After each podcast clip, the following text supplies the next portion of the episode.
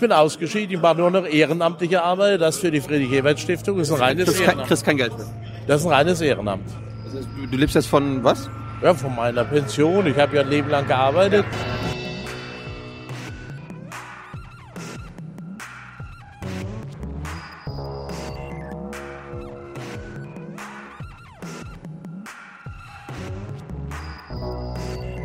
So, eine neue Folge Jung Naiv. Ich habe wieder einen Politiker vor, vor dem Mikro. Wer bist du denn?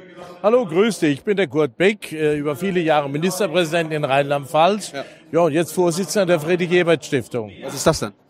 Das ist eine politische Stiftung, die für Demokratie und Freiheit in der ganzen Welt eintritt. Wir sind in 108 Ländern der Welt aktiv und beispielsweise jetzt in Myanmar und Bangladesch äh, zu helfen, Gewerkschaftsbewegungen aufzubauen.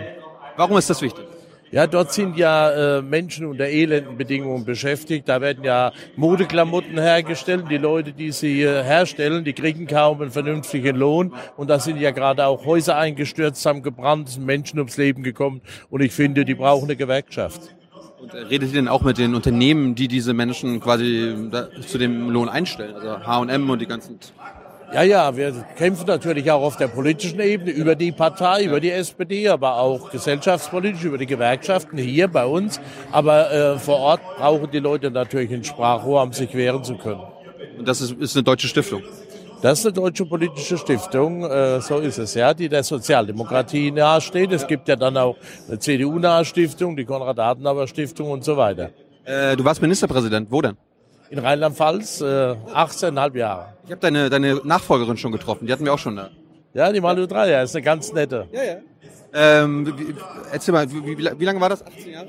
Gute 18 Jahre. Wie wird man denn, wie kann man denn 18 Jahre lang Ministerpräsident bleiben? indem er immer wieder gewählt wird. Äh, und äh, das war halt so. Und äh, leider muss ich aus gesundheitlichen Gründen jetzt ausscheiden. Sonst hätte ich noch zwei Jahre gemacht, dann wäre es aber auch genug gewesen. Ja. Und äh, warum äh, warst du in der SPD auch schon mal was? Ja, ich war schon Parteivorsitzender der SPD auf Bundesebene und bin äh, lange Jahre, über 20 Jahre Landesvorsitzender in Rheinland-Pfalz gewesen. Warum bist du jetzt nicht mehr hier Vorsitzender? Ja, ja, alles hat seine Zeit. Das war damals ein bisschen problematisch und dann bin ich im Streit auch ausgeschieden. Damals ging es um den Streit um die Rentenpolitik. Äh, das, was wir jetzt in Ordnung gebracht haben, dass man wenn man 63 ist äh, und 45 Jahre gearbeitet hat, in Rente gehen kann ohne Abschläge. Daran äh, rum habe ich damals gekämpft. Damals hatte ich keine Mehrheit. Jetzt äh, wo- nach langem Kampf war es so. Wo war, wo war da denn der Streit? Ja gut, damals war die Mehrheit der SPD noch anderer Meinung und hat gesagt, man muss, äh, wenn man äh, früher in Rente geht, Abschläge hinnehmen, sieben Prozent pro Jahr. Und da hatte ich so meine Bedenken. Das war der Kern des Streits. Hast du da immer noch Bedenken? Nee, nee, ich habe sie ja nicht, ich habe sie damals schon nicht gehabt, nur die Mehrheit der Partei hatte sie damals und jetzt äh, wird sie ja korrigiert, jetzt wird's äh, Andrea Nahles hat jetzt das äh, in ihrem Rentenkonzept, worum ich damals gekämpft habe. Das heißt, du hast da mitgeholfen, dass es jetzt besser wird. Naja, ich äh, hoffe es, ja. Und äh, wie, bist du jetzt quasi Oldie? Bist du, bist du noch im, im Parlament, irgendwo in Rheinland-Pfalz? Nee, ich bin auch nicht mehr im Parlament. Ich bin ausgeschieden, ich mache nur noch ehrenamtliche Arbeit. Das für die Friedrich-Ebert-Stiftung ist ein reines Kriegst kein, Ehrenamt. kriegst kein Geld mehr. Das ist ein reines Ehrenamt. Das heißt, du, du lebst jetzt von was? Ja, von meiner Pension. Ich habe ja ein Leben lang gearbeitet. Ich habe mit 14 Jahren eine, Re äh, eine Lehre angefangen als Elektroniker und äh, 14. mit 14 damals noch, ja. Äh, und äh, habe gearbeitet bis zu meinem 64. Lebensjahr. Also Da warst du dann 51 Jahre oder nee, 50 Jahre? 50, exakt 50 Jahre habe ich gearbeitet. Hättest du ja quasi mit, mit 59 schon in die Rente können. Ja, wenn man Abschlagsfrei. So, abschlagsfrei, wenn das gegolten hätte damals. Aber ich wollte nicht, mir ging sehr gut und äh, jetzt äh, war gesundheitlich allerdings Zeit, äh, jetzt mal äh, ein bisschen halblang zu machen. Wir haben, wir haben viele Fans im, im Westen. Erzähl mal was, wie, wie geht's Rheinland-Pfalz? Rheinland-Pfalz geht's gut, muss ich sagen. Äh, Wir haben ja großen Wert darauf gelegt, das macht Malu Dreyer jetzt auch so weiter, dass wir, wie ich meine, eine ganz moderne, eine chancengerechte Bildungspolitik machen.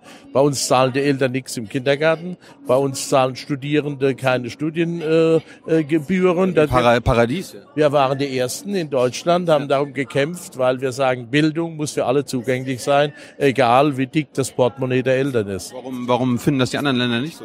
Jetzt zwischenzeitlich haben die meisten nachgezogen, aber damals äh, war so eine äh, modernistische Welle, jeder muss alles bezahlen und äh, das äh, haben wir einfach nicht mitgemacht, weil ich finde, Bildung ist nicht irgendetwas, was man sich erkauft, sondern das muss die Gemeinschaft zur Verfügung stellen. Gibt es da, da noch andere Sachen, die die Gemeinschaft zur Verfügung stellen muss, also neben Bildung? Ja, natürlich die öffentliche Infrastruktur beispielsweise. Also man sieht da gerade nichts. Ich habe ich hab jetzt gelernt, wir hatten gerade eine große Folge über äh, Internet und äh, Spähskandal und aber auch Infrastruktur. Äh, wir Deutschen hängen meilenweit zurück im europäischen Vergleich mit. Äh, das ist wahr, aber ich, äh, und so weiter. Naja, aber ich glaube nicht, dass man jetzt sagen kann, es passiert nichts. Zumindest hat sich jetzt die neue Regierung, die große Koalition vorgenommen, da kräftig zu investieren. Ich hoffe, sie machen es auch.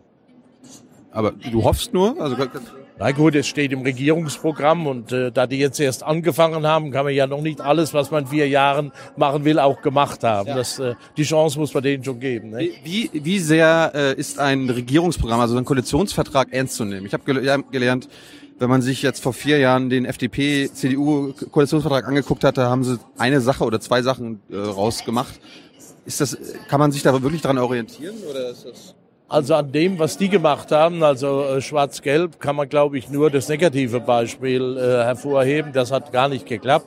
Aber im Regelfall, das ist meine Erfahrung, ich habe ja selber äh, eine Reihe Koalitionen geführt, mit den Grünen, auch mit der FDP schon mal, habe auch schon eine absolute Mehrheit gehabt, also alles schon mal praktiziert. Du, du bist der Erste, glaube ich, den ich jemals getroffen habe, du hast eine absolute Mehrheit gehabt. Ja, ja, in Rheinland-Pfalz. Äh, aber ich will nur sagen, äh, ich, meine Erfahrung war, dass äh, Regierungsprogramme sehr ernst genommen werden. Und äh, wie, ja, aber ich, das ist das ist irgendwie das Ding. Irgendwie, ich habe jetzt gelernt, äh, das Regierungsprogramm wurde so irgendwie geschrieben, damit die SPD leider zustimmen oder so weiter. Ist, ist das, nein, nein, ja gut, das ist ja so. Wir haben darum gekämpft, dass möglichst viel äh, Sozialdemokratisches da drin steht. Aber äh, wenn es dann miteinander unterschrieben ist ja. und äh, die Kanzlerin hat ja dann eine Regierungserklärung äh, abgegeben, da sind die Punkte genannt und dann gilt das auch. Das wird auch sehr ernst genommen. Aber dann äh, ist irgendwie so in, in Sachen Europa ist das sehr sehr vage alles gehalten. Und jetzt hatte gerade der Martin Schulz gesagt, wir müssen ein anderes Europa haben hier mit Solidarität und so weiter und so fort. Heißt das, ähm, dass die SPD sich dafür einsetzt, hier, dass den, dass den Griechen und Spaniern da keine, keine Forderungen mehr vorgesetzt werden? Also man, diese Austeritätspolitik macht ja vieles kaputt gerade. Also natürlich äh, kann man nicht sagen, ihr äh, habt jetzt keine Forderungen mehr zu erfüllen. Äh, dass, äh, wie der Martin Schulz es gesagt hat, äh, man sagen muss, die Räder dort müssen endlich auch mal Steuern bezahlen. Äh, das ist natürlich notwendig. Ja, warum, warum, hat man das seit drei Jahren nicht hinbekommen? Ja, das muss man die Merkel fragen. Äh, ja, es war schon eine andere, es war schon eine andere Politik, diese Austeritätspolitik, wie du sagst. Also nur auf den Haushalt gucken, nur sparen. Wir sagen Haushalt gucken, sparen, vernünftig Steuer einnehmen, aber auch äh, dafür sorgen, dass europäische Programme aufgelegt werden, damit junge Leute, dort sind 60 Prozent der Jugendlichen ohne Ausbildung und Arbeit, damit die eben eine Ausbildung bekommen. Jetzt sind allerdings europäisch auf unseren Druck hin 6 Milliarden äh, für Ausbildungsplätze zur Verfügung gestellt gestellt. Das heißt gar nichts. Besser als nichts. Kannst du, kannst du kurz erklären, wie das sein kann, dass in Spanien, in Griechenland 60, 50 Prozent der Jugendlichen arbeitslos sind? Also in Deutschland sind es fünf oder zehn? Gut, in Deutschland sind es leider auch so sieben, acht Prozent. Äh, aber, aber, aber wie, wie, wie kann das sein, dass das so krass unterschiedlich ist? Ja, das hängt, glaube ich, mit einer Reihe von Dingen zusammen. Erstens, wirtschaftlich geht's dort nicht gut. Zweitens, man kennt die Art Berufsausbildung wie bei uns nicht. Entweder Hochschulausbildung oder gar nichts. Äh, und äh, wenn ja, so, so, so ein Azubi, Auszubildender. So dieses duale System, wie wir sagen, kennt man da nicht. Das gibt's nicht. Das gibt's das nicht. Ist nur in Deutschland? Das ist in Deutschland, in Österreich, aber in ganz wenigen Ländern. Und ich glaube, dass das gut tut. Und da soll jetzt was aufgebaut werden, also Lehrwerkstätten etc., wo Leute Schlosser lernen, Tischler lernen, also praktische Berufe, die dort auch gebraucht werden. Wenn die Konjunktur gut läuft, werden die Leute eingestellt als angelernte Arbeiter. Aber jetzt läuft so schlecht und äh, dann äh, geht halt gar nichts. Jetzt, jetzt kommen immer viele, auch jugendliche Spanierinnen, Griechen und auch, auch aus anderen Europa, die immer ärmer werden, keinen Job haben, nach Deutschland. Ähm, ist, das, ist das gut? Das ist schlimm. Also ich glaube zunächst mal, wenn jetzt junge Leute hierher kommen und hier eine Lehre machen, um dann wieder heimzugehen, ist das zunächst mal nicht schlimm. Aber es ist natürlich keine Dauerlösung. Äh, deshalb ist es gut, wenn wir Strukturen dort aufbauen, dass also dort mittelständische Unternehmen entstehen und Leute vor Ort Arbeit haben, die uns dann auch wieder unsere Maschinen und äh, Autos und Dienstleistungsangebote abkaufen können. Was, was können wir denen abkaufen? Ich habe gelernt, nämlich wir, wir verkaufen zu viel und kaufen zu wenig. Ja, das ist schon so, aber äh, wir können natürlich schon äh, was abkaufen. Also nicht nur Oliven und Südfrüchte und Wein, sondern äh, durchaus auch äh, äh, industrielle Angebote, halt andere als unsere. Da muss man in Konkurrenz stehen. Es muss nur eine faire Konkurrenz sein. Dankeschön. Gerne. Tschüss.